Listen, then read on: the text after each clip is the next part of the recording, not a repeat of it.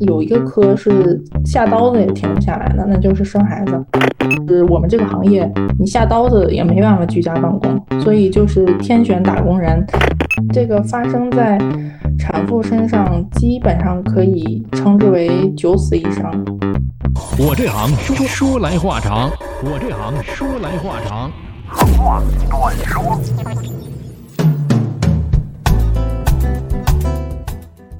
我这行说来话长，我们仍然请到王大夫。大家好，哎，王大夫，很现实的一个问题。这几年我们面临这个全球疫情的问题，是吧？呃，在疫情期间，嗯，你接触的手术比较多的可能是呃妇科手术、产科手术、肿瘤手术会比较多一点。那疫情期间，我们还是仍然仍然是要进行正常的手术的？那这个又赶上了疫情，那这个手术我们怎么样去操作呢？嗯，在疫情期间，可能像妇科肿瘤啊，或者良性的一些手术，呃，因为这个呃交通的关系啊，或者因为这个隔离的关系，可能会相对的推迟，因为它属于一个择期的手术，不是很紧急。择期手术，但是对可以等。但是有一个科是下刀子也停不下来的，那就是生孩子。所以说，即使疫情再严重，这个产科也从来一刻都没有停过。嗯。就是说，如果赶上了病人，恰好又跟这个病毒相关了，跟疫情相关了，那这时候又不得不进行一个紧急手术，那这时怎么办？是不是要都要穿防护服这样去去做手术？对，在这个二零年疫情之后呢，国家就给协助医院都建了这个所谓的隔离区的这么一个楼，在我们医院可能叫筛查区，它是一个独立于。这个门诊和手住院楼、手术间的一个一个楼，这个楼里面配备了有，对对对，呃，这这个里面配备了隔离病房、隔离门诊，还有隔离的手术间。在疫情期间呢，如果有需要的一些急诊手术又不得不做的情况下，我们就会。呃，接到通知就会去进到这个隔离的楼里面，然后穿上三级防护，也就是呃老百姓嘴里说的大白，可能比大白穿的还要更多一些。毕竟我们要进行有创的操作，然后再穿上这些防护服之后，再给患者进行手术。哦，那这就是说加了很多的这种皮肤道具进去。对，因为刚开始的时候，我记得非非常清楚，我第一次去到这个隔离的手术室给患者做手术，呃，是这样，我们在三级完全防护的情况下，到麻醉穿刺的这一步骤，我已经需要戴上三层乳胶手套，平时戴一层都有可能会影响你的触觉，对不对？啊，而我们在麻醉穿刺有的时候是需要通过体表的一些。解剖标志去触摸，然后去感知，然后其实是一个盲穿，但是在这个三级防护下，我们要带着穿着 N 层的衣服，然后戴着三层的手套去穿刺，实际上是给操作带来了很大的困难。但是我我也比较喜欢这个有挑战的事情。那目前来讲，我们呃我经历的在这个呃隔离区的。麻醉过程还都是非常呃完美的完成的啊，那也就是说汪大夫是妙手回春啊，有神助。其实也是根据这么多年这个在麻醉这一行，在手术台上这么多年积累的一些经验啊，也是有关系的。嗯，有有一定关系吧。再一个也是要给自己打气，不要慌 啊，不要慌。那这疫情这三年对于这个。呃你的工作来讲有没有一些影响，包括有没有一些变化？除了我们要上一些比较特殊的一些手术之外，嗯，说实话没有什么变化，因为因为因为最近也是北京又有疫情的这个抬头嘛，呃，很多的人都居家办公了，但是。是我们这个行业，你下刀子也没办法居家办公，所以就是天选打工人。其实对工作，对对对，对于这个民生，我们从事这个民生保障这这一方面，也没有什么影响。该上班上班，该手术手术。啊，也就是说，呃，对于这个疫情来讲呢，大家这个疾病有各种各样，但是呢，头疼脑热这个除外。我们的这些，包括你说的紧急的一些手术，我们等不了的手术。呃，该进行还是要进行的，要该有的这些可能还是有的，人但是有可能因为疫情，可能有的人啊，包括这个选择生产的这个啊计划可能会推迟一点，但是其他的一些个病，所谓的病的这种治疗还是要进行的，对，是吧？因为我们也在尽自己最大的可能和能力吧，来保证这个呃患者的这个需求能够满足。哎，那从医这么长的时间。嗯，我特别想问，有没有所谓的医学的奇迹？就奇迹发生了，特别的紧急，看样子好像我已经，哎呀，束手无策了，或者是，呃，回天无力的，但是就产生了奇迹。可能在产科方面，奇迹出现最多的就是羊水栓塞了嘛？这个词应该大家也听说过。嗯，这个发生在产妇身上，基本上可以称之为九死一生。九死一生，对，但是在我不太长的医学生涯中，只经历过一次疑似羊水栓塞，就是症状相对比较轻的。但是在一些前辈啊，啊和这个大佬的嘴里听到过一些，呃，非常这个惊心动魄的抢救。其实所谓的奇迹，也是发生在我们有足够的。这个医疗手段和足够的医疗经验的前提之下，你刚才所说的前辈也好，还是大佬也好，他们都会基于自己的一种经验值或者一种下意识，因为有的时候是不等人的，可能决断的时间不足一秒。对，没错，有的时候可能是一个决策也会决定了他的这个患者的转归。哎，那我就想问了，呃，很多的是行业里面都有大牛、大牛级别的啊，比方说很多人为了挂一个某一个大夫的号，啊，就千辛万苦啊，这个跨洋越海的。但是麻醉大夫、麻醉医生有没有这种大牛级别的麻醉大夫？牛在哪儿？当然有，就是我刚才所说的这个业界的大佬。嗯，实际上麻醉的这个呃中间力量一般都是三十岁到。四十五岁左右的，因为他需要很强的体力去完成，因为他的这个工作内容相对来说比较繁重，经常需要三十六个小时连轴转。哦，嗯，对。但是大佬呢，他又进化了，跟我们拼的不是体力。大大佬他比较牛的这个点是在于他的这个思维，他的整个管理的。进行为数期麻醉管理的，嗯嗯，这个框架，有的时候我们进行抢救，我们可能穿刺很溜，我们可能抽血很溜，插管很溜，但是当这个患者遇到这个化验检查很难解读，或者说要做决策的时候，还是需要请大佬出场。真是他说他他的一个判断，可能就会挽救一条生命。那这个判断是基于，你比方说从业的啊时间长度。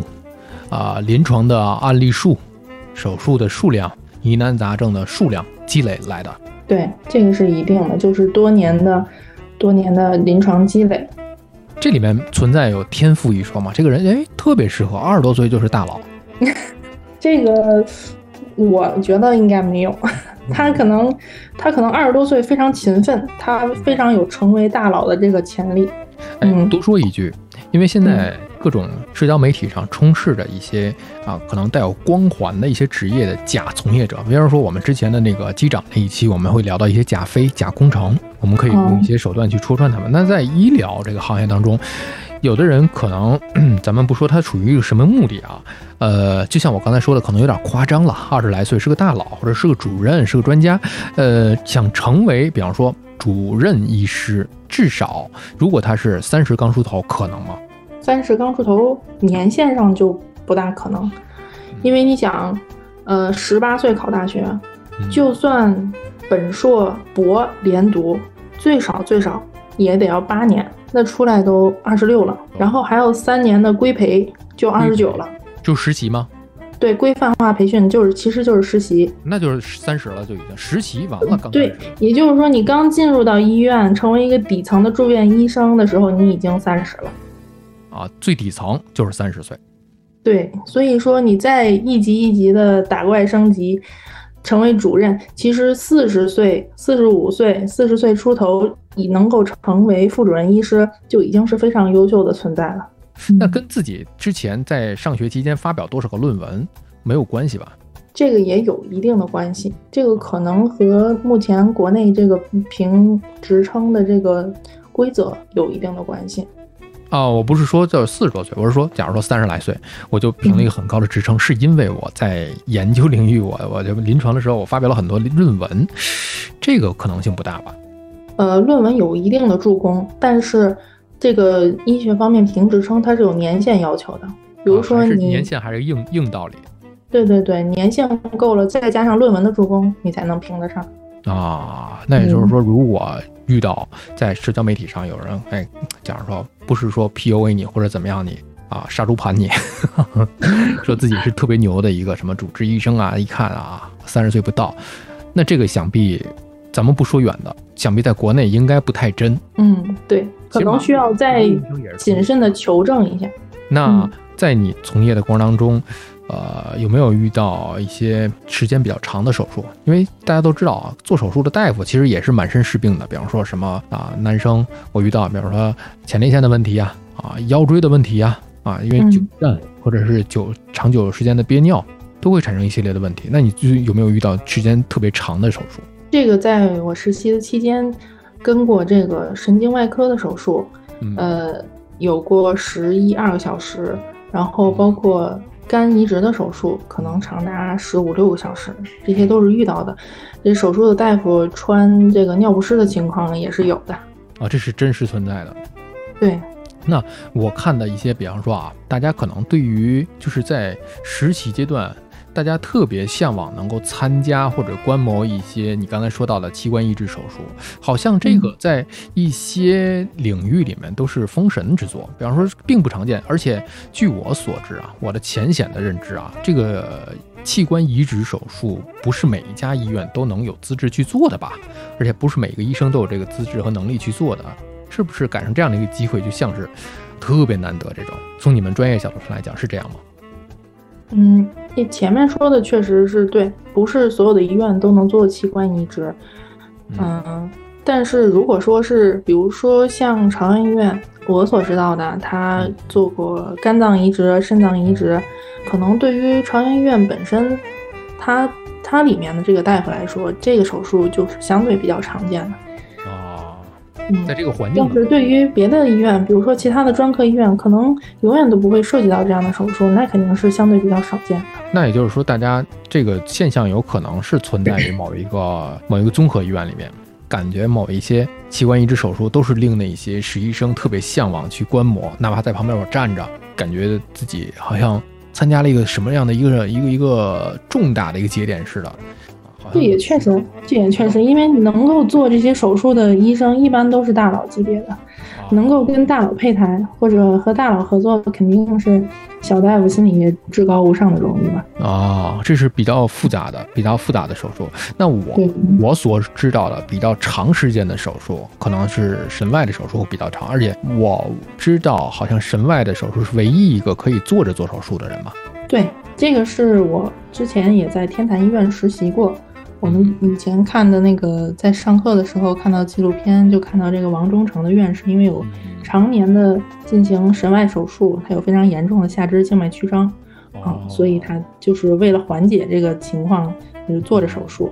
再一个，这个神外的手术需要非常精准的这个操作，嗯，可能坐着的情况下，对于操作本身有一定的支撑吧，就能够更加的精准。嗯，明白了。那我再歪个楼，呃，我们每一台手术其实每一个职责、每一个岗位的站位是固定的。比方说，呃，在患者的右手边的第一个位置，那肯定是主刀，然后是啊手术护士，然后主刀医生的对面是第一助理，嗯，然后他头顶部位是麻醉师，是不是这样的一个固定方式？对，基本上是这样的。哎，那要到神外的话，是不是就变了？因为在头部进行手术。对对对，那麻醉医生在哪里？麻醉医生满场转，满场转，哪里需要我我就去哪里。哦，那就是说不固定在人家的这个身子后面了，头部后面了。对，因为我们要时刻观察。我虽然不能站在头部了，但是患者的这个面部的情况我也是要观察的。观察呼吸我也要观察，包括他的监护，嗯，他的这个皮肤的表现，我都是要时刻盯着的。所以说嗯哪里需要我，我就去哪里。其实对于这个手术的这个递刀的护士，在咱们这就俗称的叫递刀的啊，他其实也是给这个整台手术在节奏上的一个助力。对它实际上它的专业名称叫做器械护士。器械护士啊，对，因为它是管理整个手术过程当中所需要的这些器械呀、耗材呀，都是由他的手递到主刀或者助手的手里的。嗯，明白了。哎，上次给我们录那个录那个车主那就是这个手术护士，对对对，有的是有的主刀他是挑挑这个器械护士的。嗯、对，可能主刀他是工作时间长了，会有一些合作的比较好的器械护士和麻醉医生。那种。对，就像一个团队里面的老搭档了。嗯哎，歪个楼，歪楼回来，歪楼回来。哎嗯，那在嗯手术过程当中有没有遇到一些比较呃不太好的一些个状况？比方说术中病人离去的状况。嗯、我目前没有遇到过，但是术中需要抢救的情况还是比较常见的。嗯但是所幸目前需要抢救的这些病人转归还都是比较理想的。嗯，那都还是 happy ending。嗯，对，嗯，那作为医生来讲，平时就像你说的，可能一个手术、一台手术有好长的时间，或者是平时我们每一个剂量都要精准到多少毫克，压力是相当很大的。那是就像是我们可能平时在一个红线上去直播啊，做一些这个是吧？这个给大家传输一些理念性的一些工作事务啊，嗯顶着一个一个不叫雷吧，就是真的是高度集中的这种，我们平时压力会很大。呃，那对于下班之后自己有没有一些排解的一些方法？嗯，排解方法可能更最多的是用运动吧。运动。嗯，啊。比，如说我比较喜欢去徒步啊、游泳啊，或者打球啊这些相对来说比较剧烈的或者比较别人看起来比较痛苦的运动，但是就是做这些运动之后，虽然非常累，但是也很解压。啊，这就是一种自己每一个人都会有一种疏解压力的一个方式，对，超强、超高强度的这么一种工作。嗯，是，这非常需要一个好的心脏和好的身体。呃，所以说这个对于医生本身来讲，也是需要不断的去进行自己身体的一个调整、维护和一个提升。对，包括身体和精神方面的都需要嗯精心的维护，让他自己先保持健康。所以在大家看来，其实医生并不是超人，医生他也是人，也是这个啊俗人，只不过就是担负了一些我们可能平时啊门槛比较高，可能是精度比较准、压力比较大的一些工作啊这些而已。嗯所以大家如果对于我们这几天聊的关于麻醉医生的一些话题感兴趣的话，如果你还有一些个误解呀、不知道的或者好奇的、想知道的，都可以给我们的这个收听下方去进行留言啊，来给我们提问啊。汪大夫在有时间的时候也会给大家来进行解答。好的，那感谢汪大夫，祝你在这个怎么说呢，医疗的职业当中啊，妙手回春 啊，常青叫什么常青常绿，肠子都悔青了。谢谢啊汤哥。这个学有建树啊，感谢王王大夫的